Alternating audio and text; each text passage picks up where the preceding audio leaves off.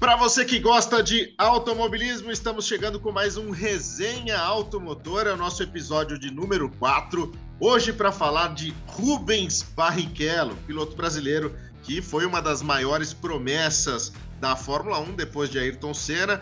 Depois dele veio Felipe Massa, a gente também vai ter a chance de falar de outros nomes, mas hoje concentramos no Rubens Barrichello para bater esse papo com o Reginaldo Leme, que acompanhou toda a carreira do Rubinho.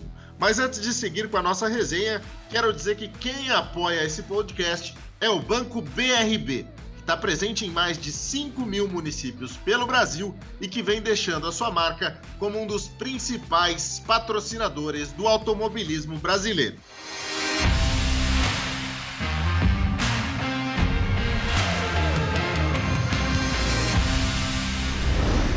Tudo bem, Regi? Tudo bem, Tiago.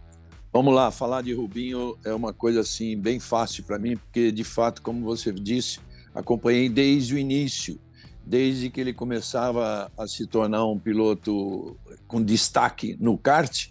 E aí, logo em seguida, a gente foi de fato se encontrar. Depois eu te conto no, no, durante esse bate-papo aqui a forma como eu o conheci. Foi muito curiosa.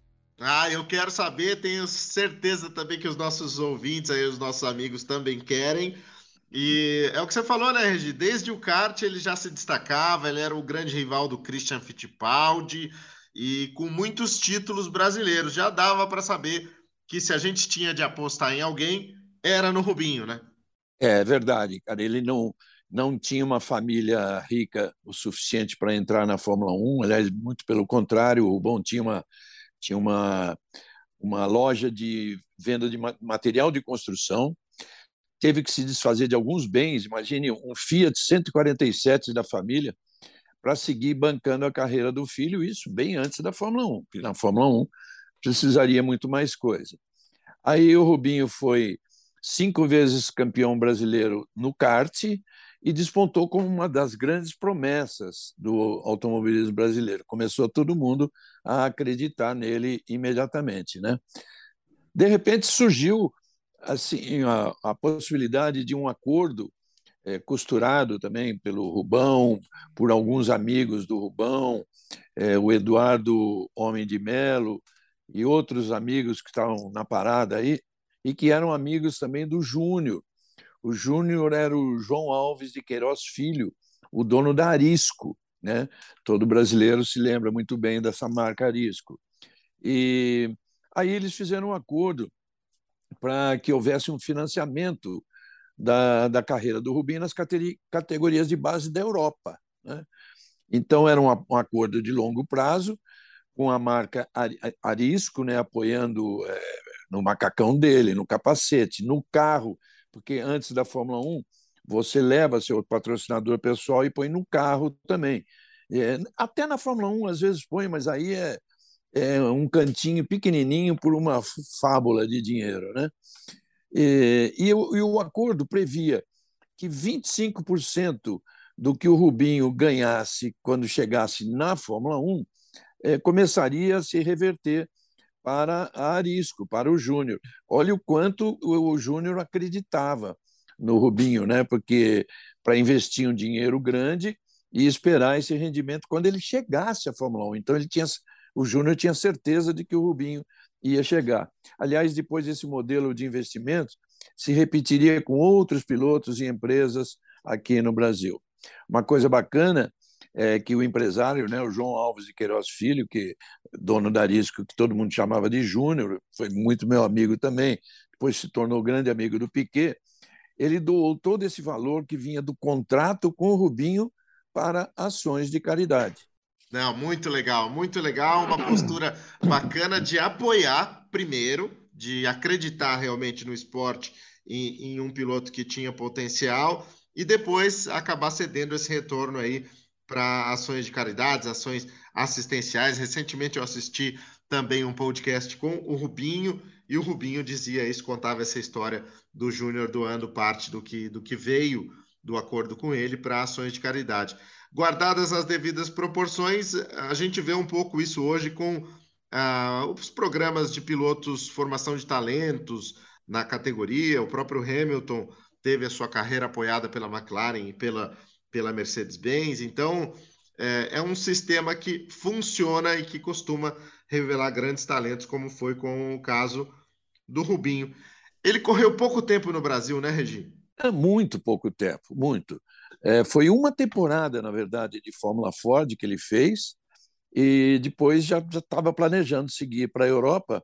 E eu lembro que a base dele seria, então, o campeonato uh, da, da Fórmula Opel. A Fórmula Opel, um pouco depois surgiu no Brasil a Fórmula Chevrolet, né? porque Opel é como a Chevrolet, a GM é conhecida na, na, na Europa, né? porque criada inclusive na Alemanha. Isso foi em 1990. O curioso foi o seguinte: agora chegou bem a hora de eu, de eu contar como nós nos conhecemos. Né? É, nessa época eu viajava muito para todas as corridas de Fórmula 1. E o Rubinho estava voltando de um campeonato mundial de kart. E os aviões da Varig desciam no Rio. No Rio, a gente fazia eh, o passaporte, né? nacionalizava, entrava no Brasil oficialmente, e de lá a gente esperava um voo para São Paulo. E aí eu estava na fila do passaporte, eh, ele estava numa outra fila, eu não tinha visto, ele se aproximou e falou assim: Oi, Reginaldo, eu sou Barrichello. Olha que gozado, né? É, eu acho que porque esse, o Barrichello, com esse som italiano né, do CH, é, todo mundo sabia, todo, é, todo mundo que conhecia um pouco do italiano. Mas ele sabia que muita gente no Brasil o chamava de Barrichello. Então, ele chegou para mim, né, como é que ele vai, a primeira vez que ele vai falar, ele falou: Eu sou o Barrichello. Né? Eu falei, ah, o Barrichello. Falei, é o Barrichello, né? Ele falou, é, é, é. Eu estou voltando do Mundial de Kart, pô, que bom essa oportunidade aí de te conhecer e tal. E olha que, que coisa, né? Na sequência, a gente ficou junto por muito tempo, né? Na Opel, que ele, que ele fez, ele ganhou o título assim com folga. E eu me lembro, esse título foi confirmado em Jerez de la Fronteira, numa eh, preliminar da Fórmula 1, em que eu fiz assim, uma grande entrevista com ele. E, e na época, a geração das matérias era feita ou fora do autódromo, estava começando a ser feita no autódromo desde que a gente contratasse os serviços da Foca TV, né? que era a televisão oficial da, da Foca, né? Formula One Constructors Association, que administrava a Fórmula 1. Então eu contratava esse serviço, então eu ia no caminhão, só tinha esse caminhão de geração, o caminhão da Foca, onde fazia lá uma edição preliminar e, e gerava a matéria. E nós estávamos fazendo, eu fiz essa entrevista com o Rubinho, foi logo na preliminar, um pouquinho antes da Fórmula 1.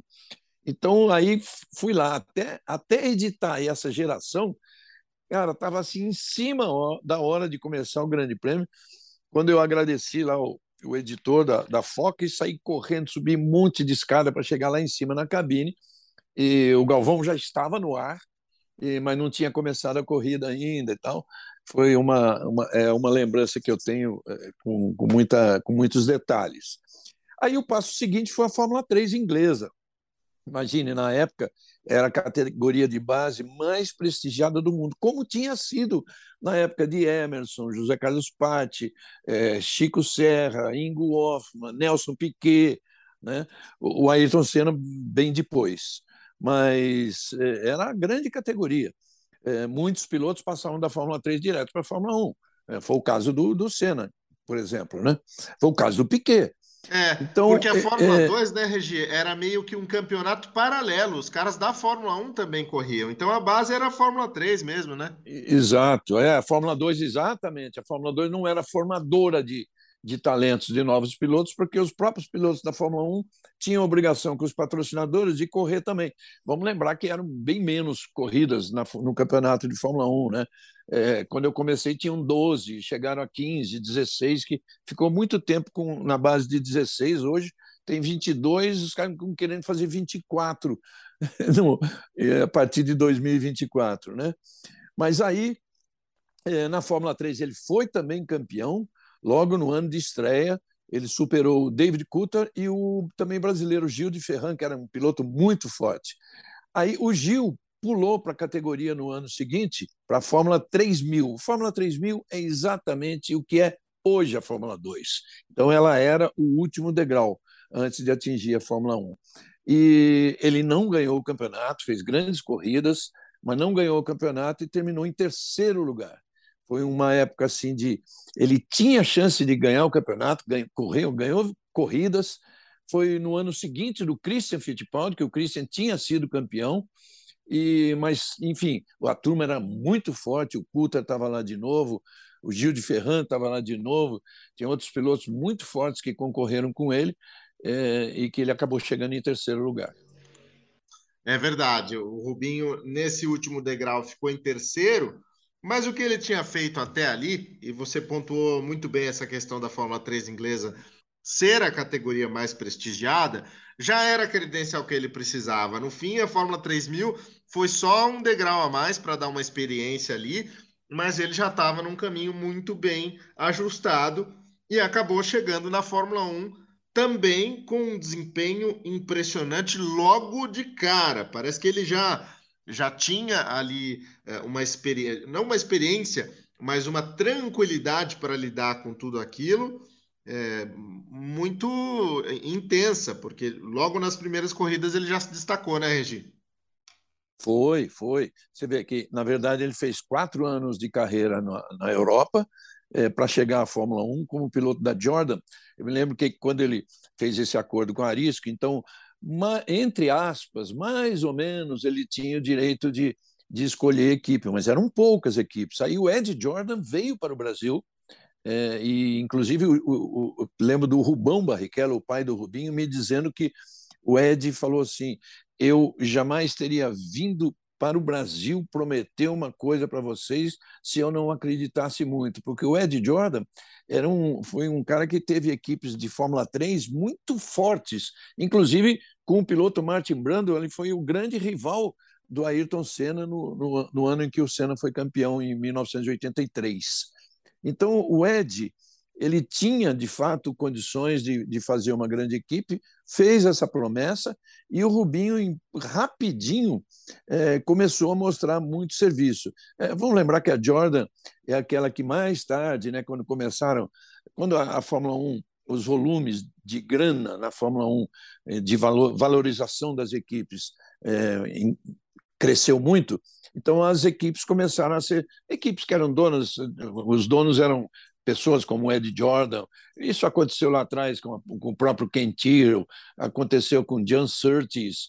Essas pessoas que criaram suas equipes e acabaram vendendo, né? E, vendendo por uma, por uma possibilidade de, de se sair muito bem do negócio. Então essa equipe virou mais tarde a Force India, lembra-se que era é, bancada por um indiano muito rico, né? O Vijay, Vijay Malia. Malia. Vijay Malia, pois é. Aí ela se tornou a Racing Point e como Racing Point ela se destacou, aí o Lawrence Stroll comprou a Racing Point, ficou algum tempo ainda com esse nome e depois virou Aston Martin, que é o que ela é hoje, né? Mas o Rubinho foi tão bem logo de cara que na terceira corrida dele, imagine só você que está nos ouvindo, você vai lembrar bem dessa história, porque essa terceira corrida dele foi aquela de Donington Park, em 93.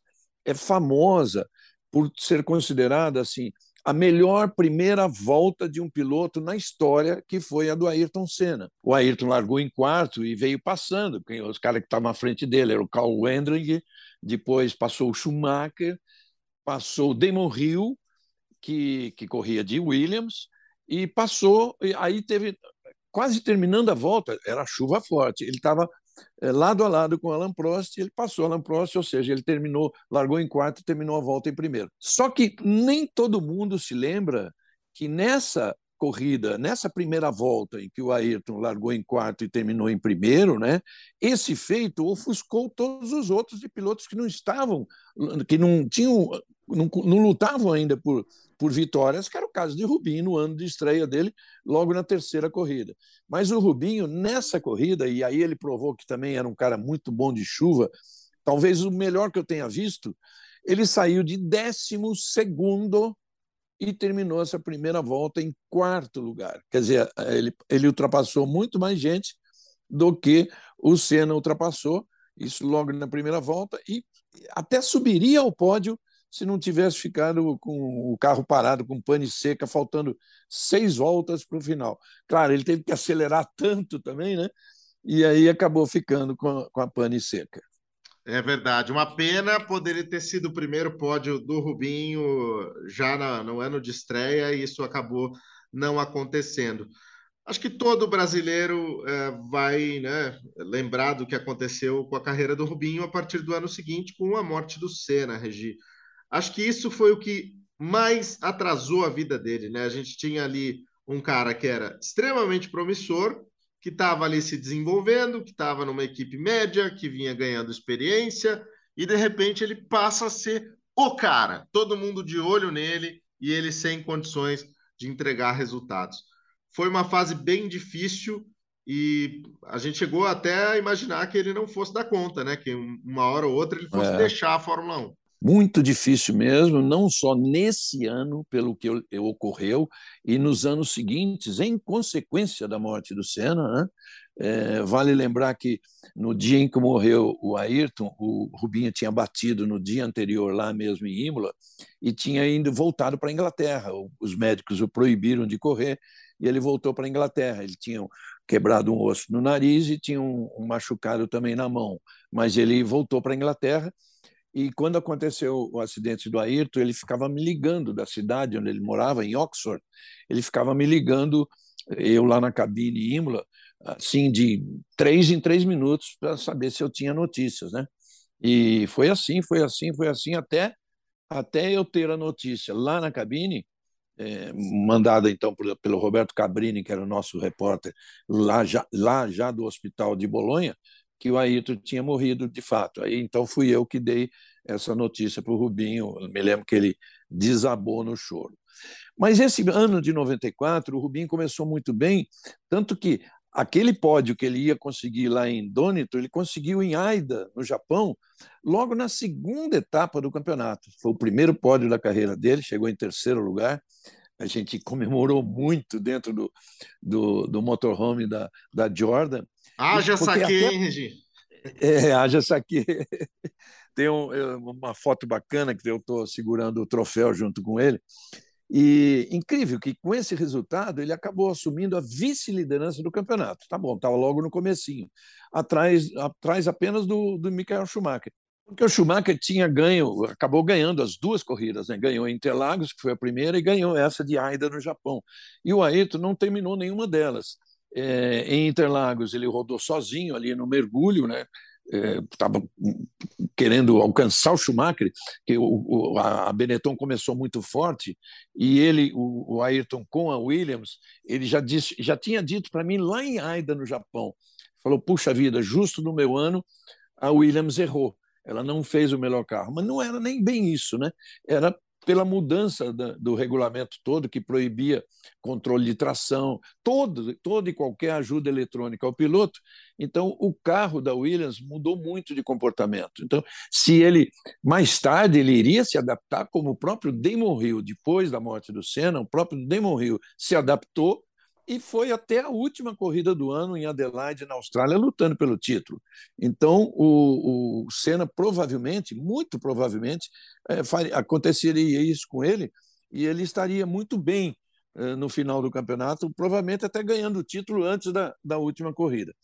Mas é, o que mudou mesmo o rumo da vida do, do Rubinho, desde a sexta-feira do Grande Prêmio de San Marino, quando ele sofreu aquele grave acidente, perdeu a consciência e ele mesmo costuma dizer que ele morreu por seis minutos, que foi o tempo dos médicos é, tentando fazer retomar a respiração, porque ele, tinha é, o, a, o impacto foi muito forte nos pneus e na grade de proteção. Ele, ele superou o guarda-reio, ele bateu na grade de proteção, a grade que não era a grade, a grade, grade mesmo, aquela que separa o público da, da pista, e bateu assim de lado e caiu meio virado, já com a cabeça de lado. Eu me lembro que foi horrível. Eu estava na sala de imprensa e fiquei com muito medo que ele tivesse morrido. E aí ele aquela coisa que os médicos chamam de engolir a língua, né? Aí aconteceu isso tudo, ele foi para o hospital, eu fui para o hospital vê-lo, vi que ele estava bem, mas que tinha, enfim, tinha que ser removido ali para o hospital de Bolonha para fazer algumas coisas, ele tinha de fato quebrado o nariz, tá? dormiu em Bolonha, no dia seguinte ele veio ao, ao autódromo no sábado, conversou com a Ayrton, eh, eu lembro que eu estava junto também, eu e o Geraldo Rodrigues, que era o empresário do Rubinho. Eles conversaram, nós conversamos ali. Se não me engano, ele, ele até comentou com vocês a classificação, né? É, ele foi, a gente levou ele lá para a cabine, é verdade, boa, boa lembrança, Tiago. Ele participou é, comentando junto comigo, depois saiu de lá, pegou o avião, foi embora para a Inglaterra, né? Ele morava em Oxford, que é aí que aconteceu isso tudo que eu contei dele ficar ligando para mim depois do acidente. Aí, no domingo, que ele já estava na Inglaterra, aí morreu Ayrton Senna. Isso deixou o Rubinho com uma pressão inacreditável sobre os ombros, né? porque ele era o representante brasileiro de uma equipe pouco competitiva, mas todo mundo, nós inclusive, somos um pouco culpados, nós da imprensa e todo o povo brasileiro, de colocar nas costas deles uma, uma coisa tipo assim: você tem que ser o próximo. Né? E me lembro até no, no enterro do Senna, a gente estava em um ônibus é, organizado pela Philip Morris, que levou pilotos, tipo o Christian Fittipaldi, Raul Boésio, é, o Emerson, é, o pai do Emerson, o Wilsinho, e amigos jornalistas. Eu estava nesse ônibus, que a gente foi direto para encontrar no cemitério, acompanhando o pessoal todo, mas para encontrar no cemitério. E me lembro que pela janela do ônibus, às vezes o vidro meio aberto e o trânsito bem parado, as pessoas fora do ônibus gritavam: Rubinho, agora com você, agora é a sua vez, sabe? É, tudo isso, assim, com certeza foi, foi absorvido pelo Rubinho. Tá? Por mais que ele não quisesse pensar nisso, mas ele, é, de repente, ele foi levado a essa posição. E, e realmente tinha, não tinha, a equipe não tinha preparo para isso. A Jordan não era para tudo isso.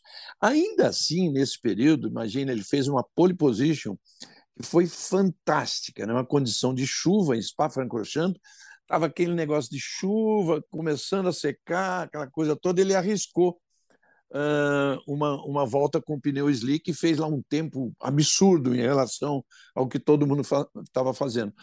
O Schumacher de Ferrari saiu em seguida e todo mundo achou que ia bater esse tempo do Rubinho e ele não conseguiu. Então o Rubinho se tornou naquele dia lá em Spa-Francorchamps o mais jovem de todo, o mais jovem piloto de todos os tempos a conquistar uma pole. Isso com 22 anos de idade. Esse recorde hoje é do Sebastian Vettel com 21, mas ele não foi muito além disso, porque eram anos muito difíceis, 94 e 95. Para completar, ele acabou tendo que recusar uns pré-contratos que ele chegou a assinar e depois desfez com equipes grandes, com, por exemplo, com a McLaren. Por sentir, ele e o empresário dele, o Geraldo, sentiram, ao, ao ler direitinho o contrato, que não garantiam não garantiam para ele um lugar como piloto titular na Fórmula 1. Né?